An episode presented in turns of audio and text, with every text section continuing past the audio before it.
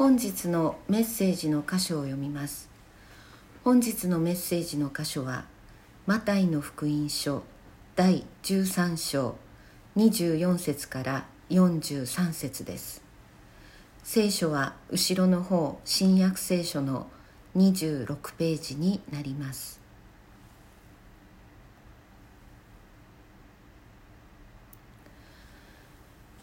イエスはまた別の例えを彼らに示して言われた。天の御国は次のように例えられます。ある人が自分の畑に良い種をまいた。ところが人々が眠っている間に敵が来て麦の中に毒毒麦をまいて立ち去った。麦が芽を出して実った時毒麦も現れた。それでしもべたちが主人のところに来て言った。ご主人様、畑には良い麦をまかれたのではなかったでしょうか。どうして毒麦が生えたのでしょう。主人は言った。敵がしたことだ。するとしもべたちは言った。それでは私たちが行って毒麦を抜き集めましょうか。しかし主人は言った。いや、毒麦を抜き集めるうちに麦も一緒に抜き取るかもしれない。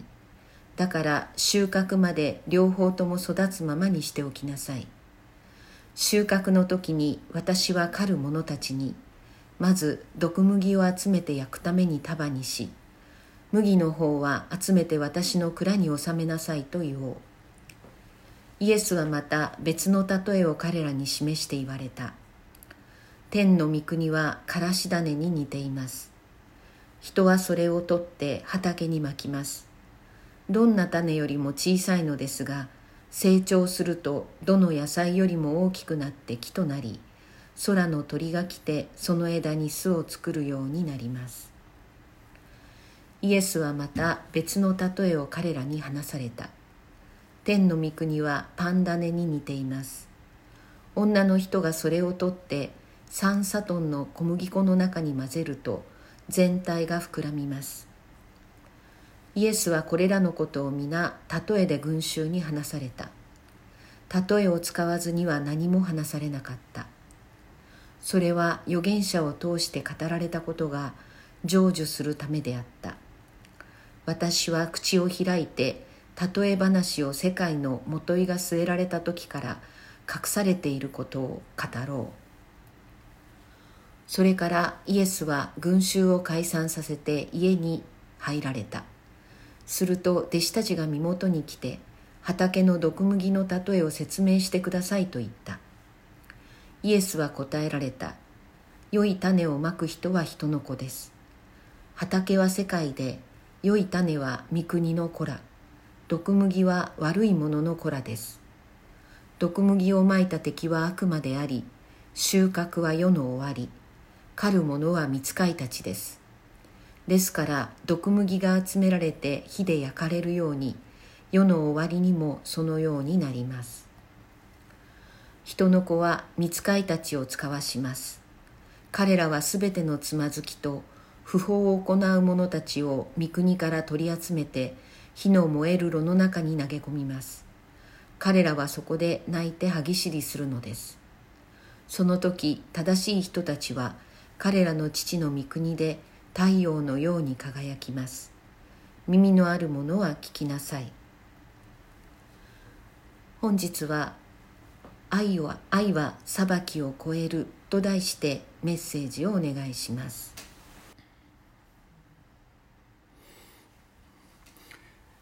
イエス様は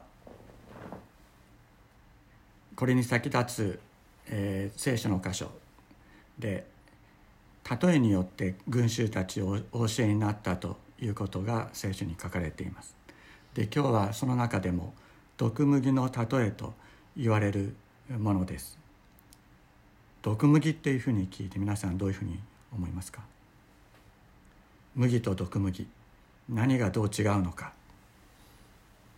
それ非常に私たちにとって重要ですイエス様が毒麦っていうふうにおっしゃるということは信仰生活私たちの信仰において良い麦と同時に毒麦と言うべきものが存在するということをイエス様おっしゃってるということでありますから私たちはそれが一体どのようなものなのかということを、えー、心に、えー、止める必要があるしそれを知る必要があります。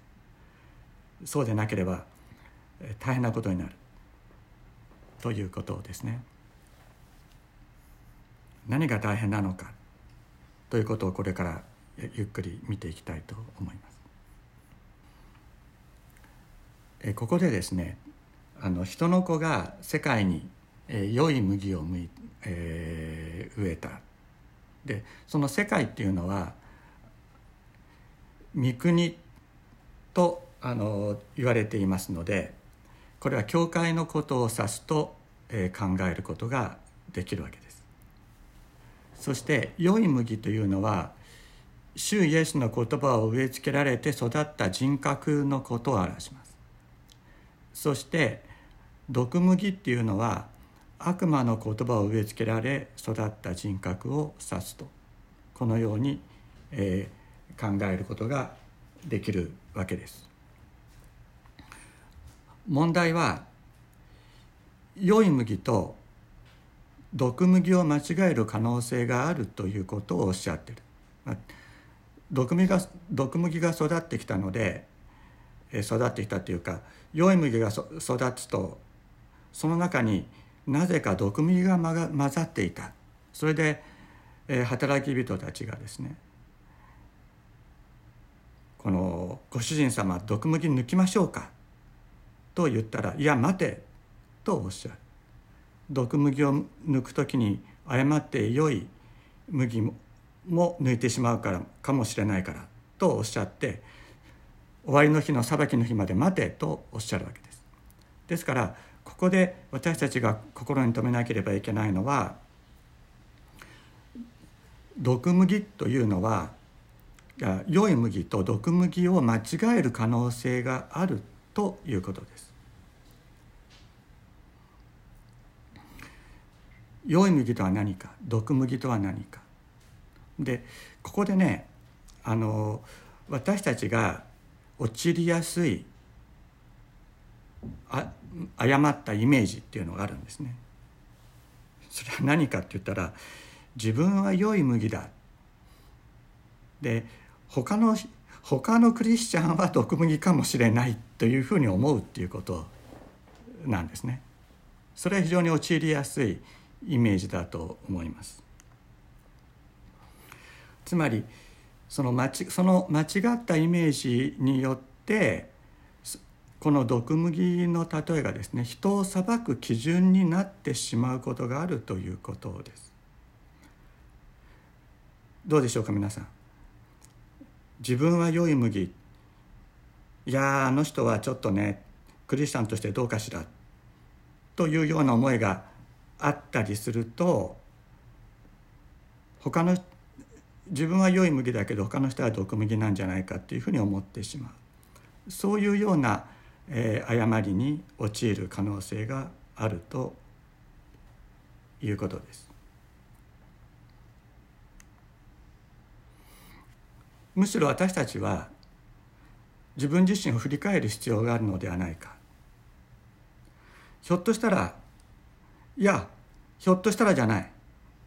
かなりの高い可能性で自分こそ毒麦なのではないかと思う。そういう自分自身の振り返りというのが私たちには必要なのではないかと思います。また自分自身の中に良い麦と毒麦が混在しているのではないか。自分の心の中に確かに神様は良い麦を良い種を神の言葉を植えてくださった。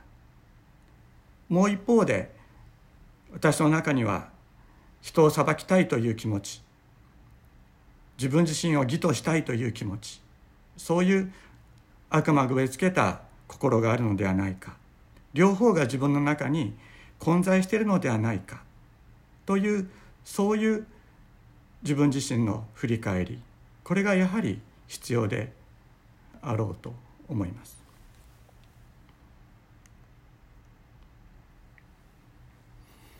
イエス様はこの毒麦について解説なさって言われるんですね。あなたは裁くなとおっしゃる。イエス様は別の箇所でおっしゃってます。裁くな。あなた自身が裁かれないためだ。あなたが裁くその計りあなたが裁くその基準であなた自身も裁かれることになるからとイエス様おっしゃっている箇所がありますね。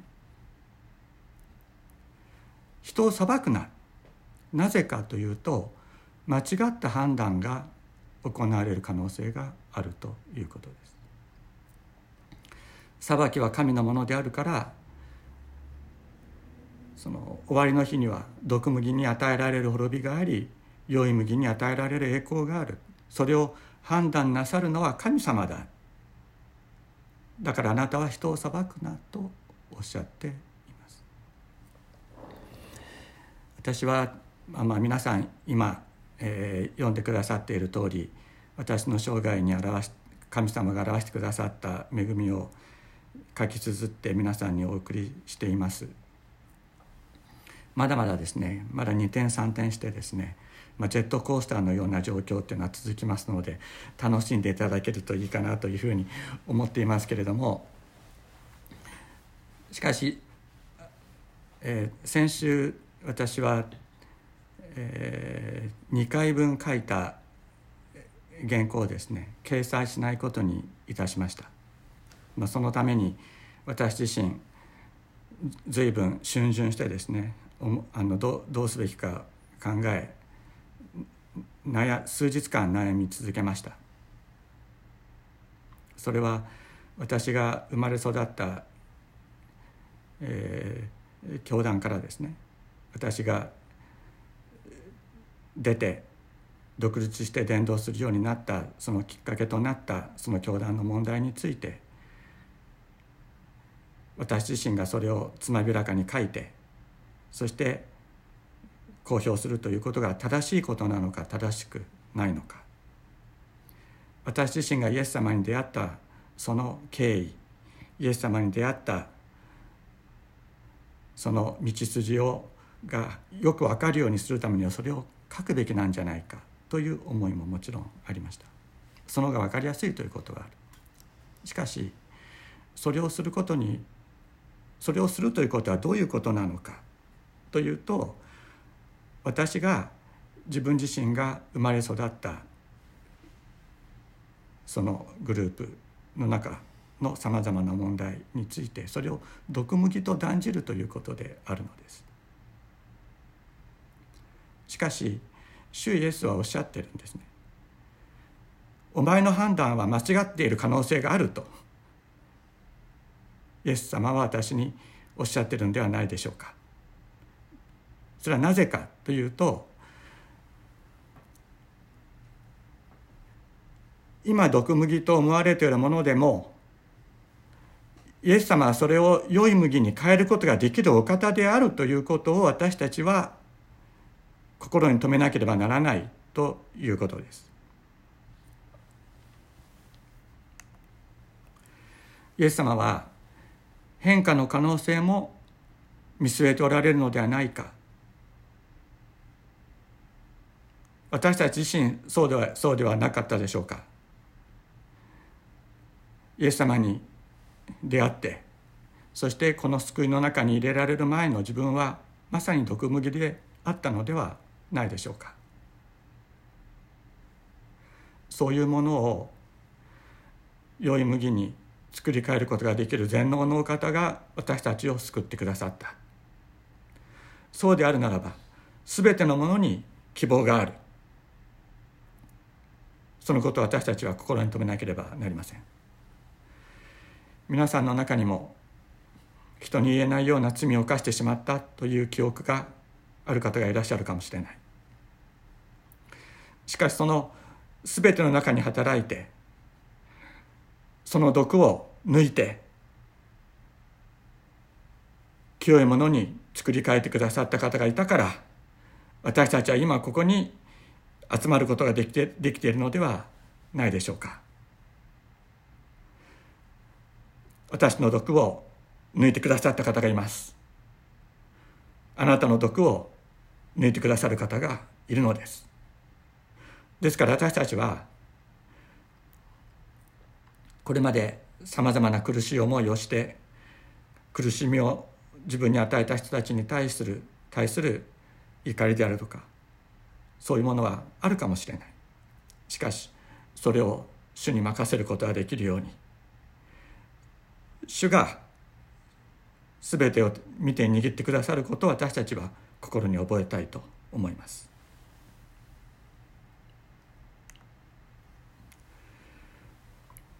一人の人間の中に良い麦と毒麦が混在するということは聖書の聖書を読むと分かります。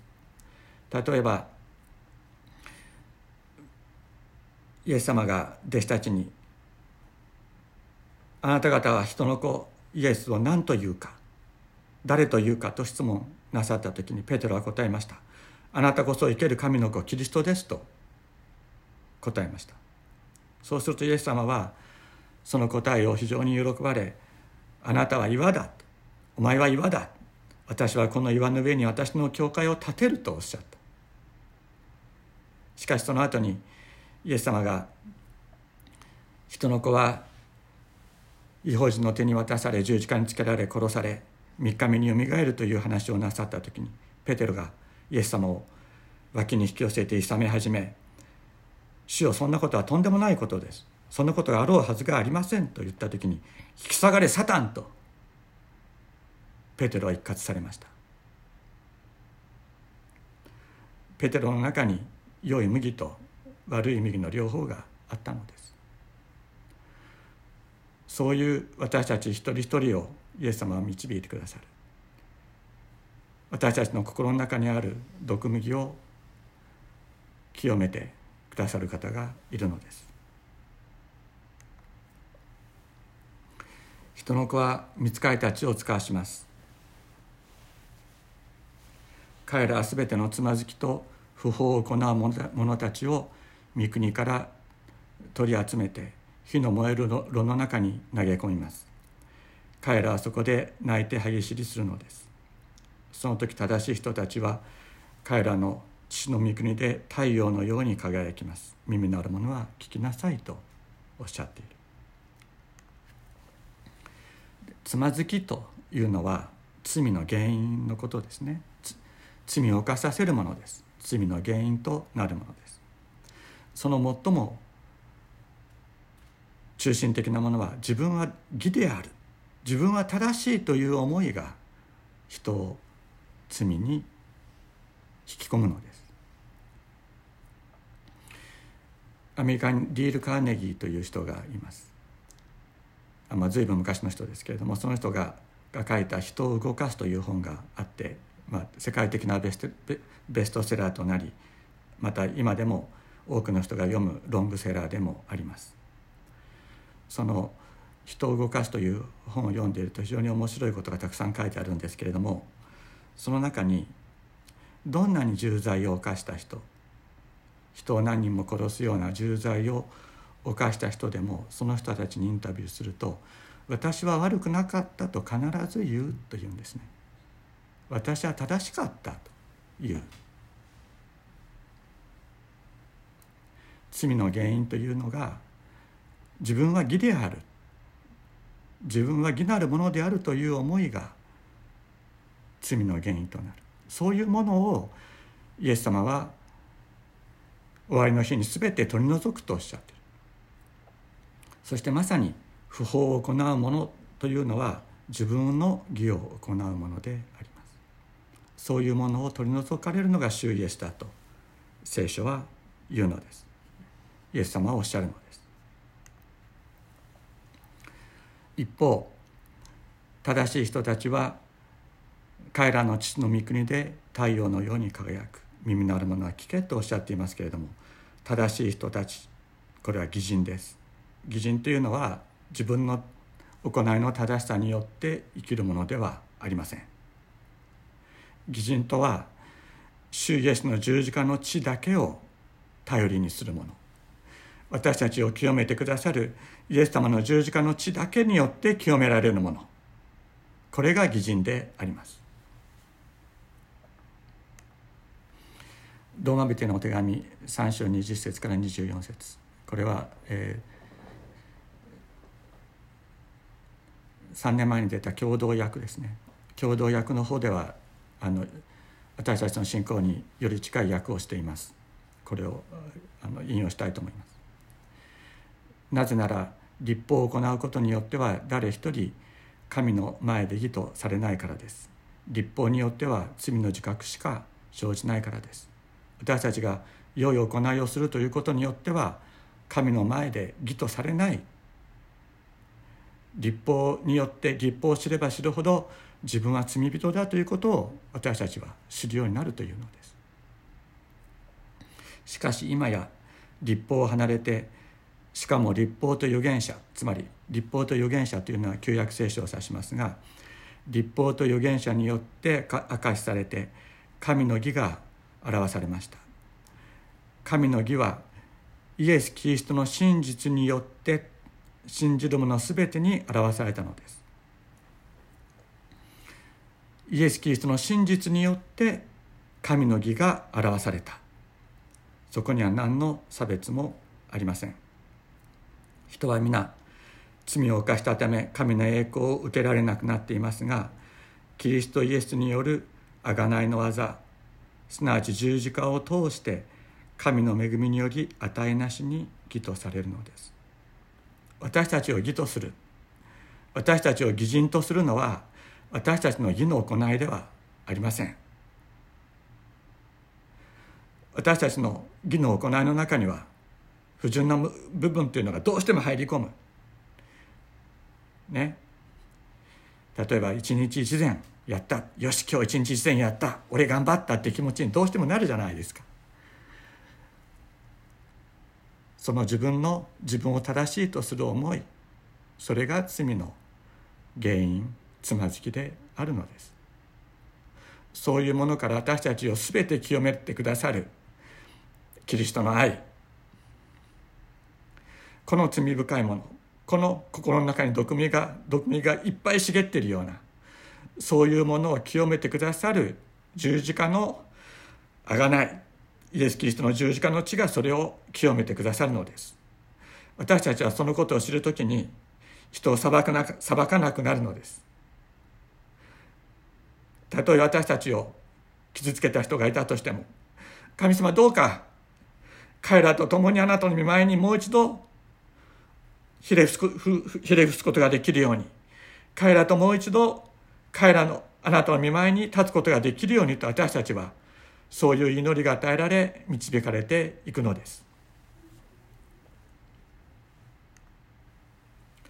先ほどご一緒にコリントビテの手紙読みましたけれどもこのように告白しています。たとえ私が人の威厳や見つかりの威厳で話しても愛がなければ騒がしいドラやうるさいシンバルと同じです。たとえ私が予言の賜物を持ちあらゆる奥義とあらゆる知識に通じていてもたとえ山を動かすほどの完全な信仰を持っていても愛がないなら私は無に等しいのです。たとえ私が持っているものの全てを分け与えてもたとえ私の体を引き渡して誇ることになっても愛がなければ何の役にも立ちません。愛は寛容であり愛は親切です。また人を妬みません。愛は自慢せず高慢になりません。礼儀に反することをせず自分の利益を求めず苛立たず人がした悪悪を心に留めず不正を喜ばずに真理を喜びます。すべてを耐えすべてを信じすべてを望みすべてを忍びます。すべてを耐えすべてを信じすべてを望みすべてを忍びます。こんな私たちをの全てを耐えてくださった方がいるのです。こんな私たちを信じ抜いてくださっている方がいるのです。そして私たちにの全てを望んでくださっている。全てを忍んでくださっている。これが私たちの主イエス・キリストであります。このキリストの愛が注がれて私たちは救われた。それならばこのキリストの愛が注がれて救われない人がいるでしょうか。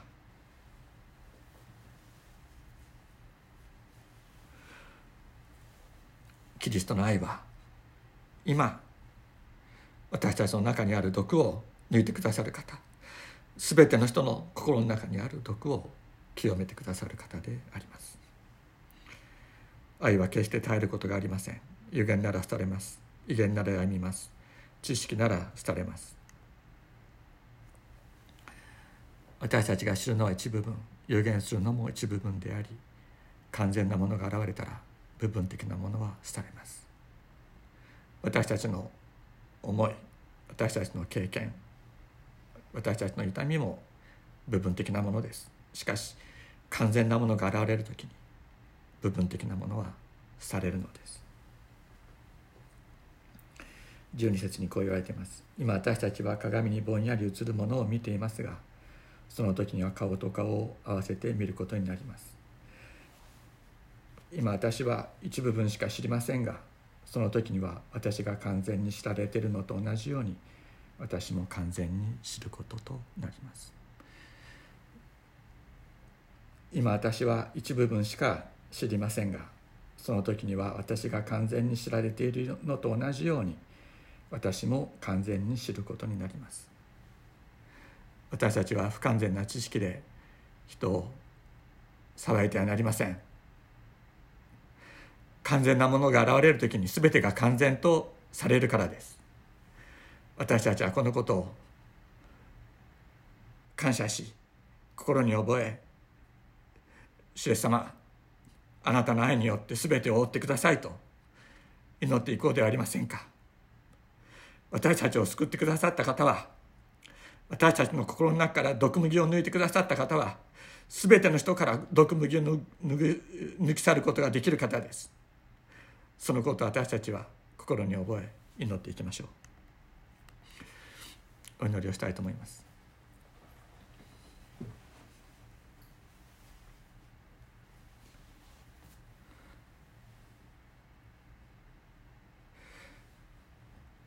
主イエス様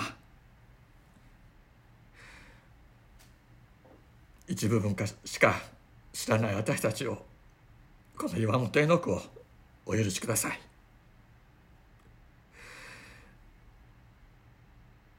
一部分しか知らないのに。完全なことはわからないのに。人を裁こうとする。ここの心をお許しください。主様あなたは私の心の中にある。毒右を抜いてくださった方。清めてくださった方。今も清め続けてくださっている方です。主イエス様このことを私たちは体験的に与えられそのことを知ることができていることを感謝いたします。主イエス様すべての人の心の中にある毒麦を抜くことができる。あなたに信頼し主イエス様すべてを望みすべてを信頼しすべてあなたにお任せして歩んでいくことができるように私たちを導いてください。また私たちにこれまで関わったすべての人たちのためにそれが私たちの喜びとなった人であってもまた傷となった人であっても全ての人たちのために私たちが祈り抜いていくことができるようにあなたの愛を注ぎ続けてください。イエス様の尊い皆によってお祈りいたします。アメン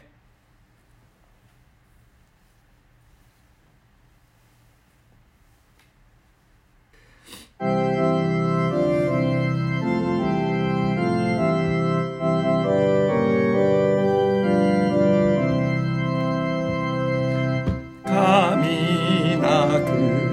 褒む今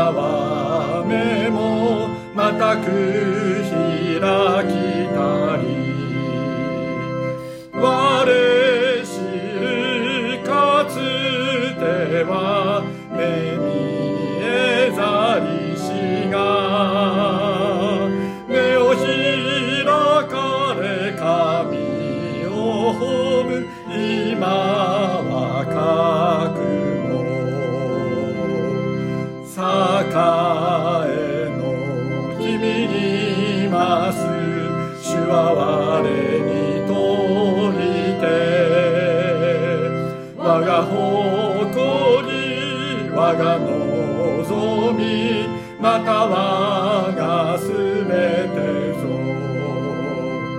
我知るかつては目見えざりしが目を開かれ神を褒む今は覚悟。なさばこの一時後のもの忘れ先のもの望みつつ勝利